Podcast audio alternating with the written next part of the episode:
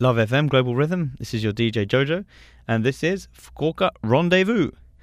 毎回さまざまな国や地域からゲストをお迎えして1ヶ月にわたってじっくりインタビューをしていくコーナーです。And so this is Fukuoka Rendezvous where uh, I, DJ Jojo, uh, invite in a guest from um, somewhere interesting and over the course of a month we get a chance to interview the guest several times. さて、福岡ロンデブー6月のゲストは、ヒルトン福岡シーホークの総支配人、スイス出身のクリスチャン・ア・ボーダさんです。So, uh, Christian, welcome back. Welcome. I'm very happy to be back. Um, to be back. Yes. And fourth uh, interview so far in this series uh, for Fukuoka Rendezvous, and uh, as it's the last one today, um, mm. wanted to ask a few things just about Switzerland and, and where you're from and um, and your hometown. And uh, is it is it a, a well known place that you're from? no, no. It's uh, it's on the French-speaking part of uh, Switzerland. Mm.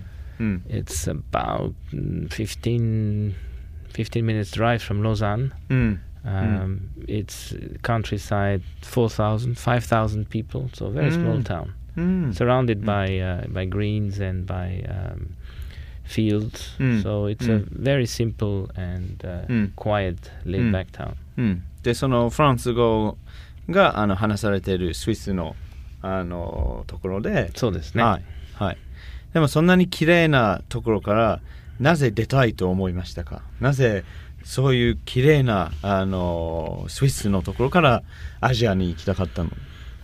まああの何ですかね、えーいつも両親が観光に行ったりとか食事に行ったりとか、うん。あの別に高級なとこでもないんですけど、うん。うん。それであの、まあ、私の実家から近いですけどその、まあ、ホテル学校がありまして、まあ、100何年以上の歴史があるホテル学校です。うん。そこにちょっと興味がありまして、うん。で、まあ、この学校に入った時は、まあ、せっかくこういう学校に入るんだから、えーぜひうん あの海外にも行きたいなと思ってました。うんうんうん And what do you miss about the country, about Switzerland in particular? Is it the scenery, or is it the the food, or is it the, the, the diversity of all the languages, or is it something else? Well, obviously, you know, hometown is hometown. So Mm. um, mm, I have my mother and sisters living in, in, in our little hometown. Mm. Um, I think the overall standard and quality of life in Switzerland is, is really, really nice. Mm. Mm. Um, Probably the highest in Europe. it may might be yes, Mm. um, and you know it's it's it's also very convenient because out of Switzerland you can travel to many parts of Europe. Mm. Mm. Similar to Fukuoka in many ways, where Mm. you know out of Kyushu you can travel to uh, Tokyo, you can go Mm. to Korea, Singapore, Mm. Thailand, Mm.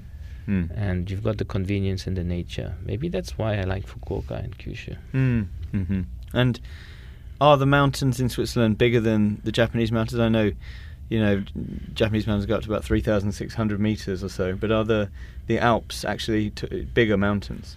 Uh, the Alps, as such, I think in, in, in average are probably much higher than the ones in Japan. But Mm. you've got two two chains of mountains in Switzerland. You have Mm. one that is between France and um, France and Switzerland, and Switzerland and Germany called uh, the Jura. The Jura. Mm-hmm. mm-hmm. And then you have the other one, which are the Alps. That, mm. You know, where mm. you have you have the Mont Blanc, Mont Blanc on the French side, and then it goes to mm. to mm. places like you know have Eiger, Mönch, Jungfrau, mm. um, mm. some of the famous mountains uh, from Switzerland. And and the Alps in Europe actually go in between um, France, Switzerland, Italy, and Austria. Austria, that's right. Yeah. Mm-hmm. Mm-hmm.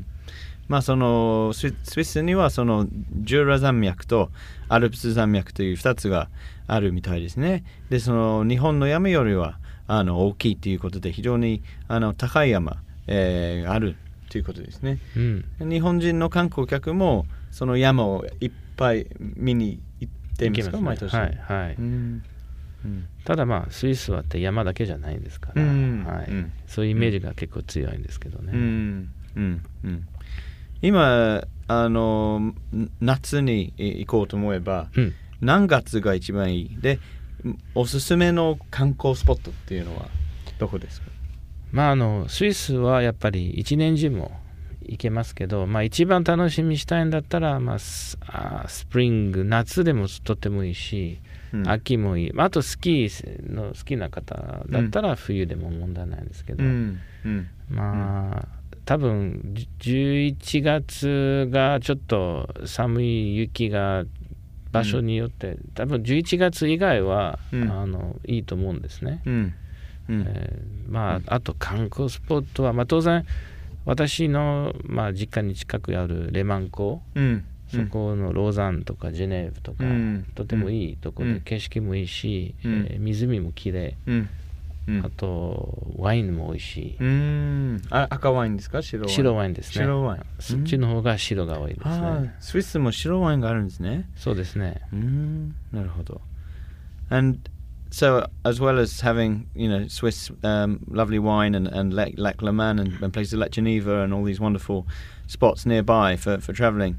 Um, as a society Switzerland I think is interesting and um, quite different from a lot of its European neighbours but is there any are there any points about Switzerland that people might find surprising or that any particular rules or any particular things you can and can't do that are perhaps are, are, are different to other other countries. Um, I think it comes maybe more from a religious background, but you know, the the peace of a Sunday is quite important. Mm. So some part of Switzerland are more, more Catholic, some others are more Protestant. But Mm. in Mm. some part of Switzerland, it's a real no-go to do your laundry or clean your car or mow your lawn on a Sunday. Mm. On Sunday, Mm. it's resting day, and you don't make this kind of noise. Mm. So Mm. I, you know, when I was in Zurich and uh, working in a hotel, I Mm. sometimes, after having been in Japan so long, I, Mm. I, I washed my car on a Sunday, and people Mm. looked at me like if Mm. I was a criminal. You know, うんうんうん uh, it's なん quite とスイス日曜日はまああの宗教的な理由もあるあるだろうけれどもその日曜日は本当にもう休み休みです。車洗ってはいけないダメです。あの芝生をあのともう整えてはいけないダメダメです。はい。ん面白いですねはあ日本もこういうのがあればいいのにですね。まあ、うん。いろんなとこにもあると思うんですけど、うん。まあでうん。まあ一応ちゃんと休んでくださいという習慣がいいじゃないですか。うん、いいと思います。はい。さて、もう3日前に20日、6月20日が、そのヒルトン、あの日本の、えー50周年ということで、でも、さらにこれからいろんなイベントが続きますか？そうですね、まああの、ちょうど3日前の6月20日が、えーすまあ、いろんなイベントのスタートがあったんですけど、うん。まあ、これから宿泊のパッケージとか、うん。あと婚礼のパックとか、レストランにいろんなオファーがありますけど、うん。まあ、えーうちだけじゃなくて、うん日本中のヒルトンもいろんな企画をやってるんですね。うんまあ、そこであのいろいろありますし、エキサイティングな企画いっぱいありますけど、まあ、ウェブサイト見ていただければ、うんあのヒルトン .co.jp のうんとこに見ていただければ、まあ、福岡とか、うん。えーいろんな、まあ、細かい話が出てくると思います。So just have a look on the website and うん everything's on there about the various um, 50, 50th anniversary events. That's right, Mm. that's right. There's, there's a bit for everybody, so Mm. uh, quite exciting offers. Mm. So, you know, Mm. having a look on the on the web is probably the most convenient way. Mm, okay. Well, we, we've very much enjoyed having you on Fukuoka Rendezvous for the last uh, four weeks. It's been a pleasure. And uh, if there, is there anything, um, a message you'd like to give to Love FM listeners to, to conclude the series with? Um, well, as a message, I think we all look forward to welcome um, your listeners to the hotel and Mm to experience the hotel, which we are really trying to make it Fukuoka's Hilton Mm. and, and tailor made to the Fukuoka uh, and, and Kyushu guests. Mm. Um, Mm. Not a generic Mm. Hilton, but something that fits the, Mm. the local Mm. needs and requirements. うんまあ、本当にその福岡ならではあの福岡あの特徴を生かしたそのヒルトンに作りたいという。そうですね、うんもう福岡に合うホテルとか、うん福岡のヒルトンという、うん えー本当にあの福岡のニーズに合わせたホテルを今、うんいろいろ考えてやってます。素晴らしいですね。ありがとうございました。いえ、どういたしまして。Thank you very much. Thank you. LoveFM Podcast. ラブ f m のホームページではポッドキャストを配信中スマートフォンやオーディオプレイヤーを使えばいつでもどこでもラブ f m が楽しめますラブ FM.co.jp にアクセスしてくださいね LoveFM Podcast.